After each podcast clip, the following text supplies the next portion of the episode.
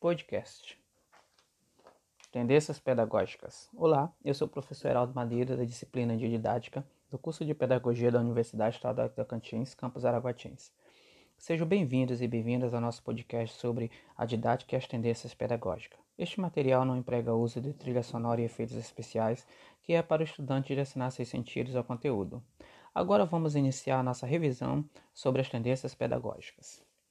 Antes de mais nada, é, é bom que se diga que os quadros sínteses apresentados na, no material do aluno representam uma tentativa de resumir de forma mais objetiva possível é, as principais tendências pedagógicas da atualidade.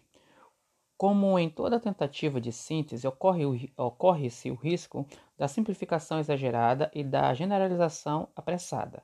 É bom estarmos também atentos ao fato de que, na prática pedagógica, daria diária de nossas escolas, talvez não encontraremos nenhuma destas tendências em estado puro. Na maioria dos casos, teremos alguns aspectos de umas combinados com traços de outras. Mesmo assim, enquanto exercício intelectual, acreditamos ser importante que os acadêmicos de, de pedagogia tomem contato com o referido resumo que tem por base Libânio 1985.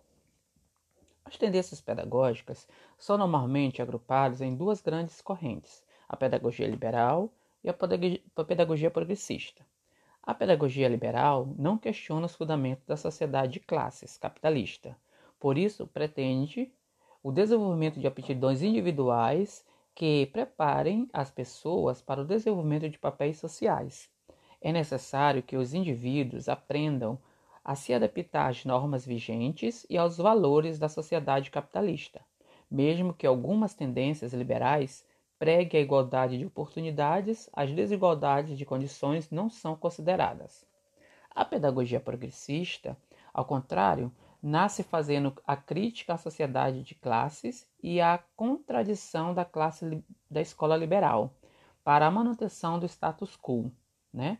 é uma pedagogia que, segundo Libânio, em 1985, partindo de uma análise crítica das realidades sociais, sustenta implicitamente as finalidades sociopolíticas da educação.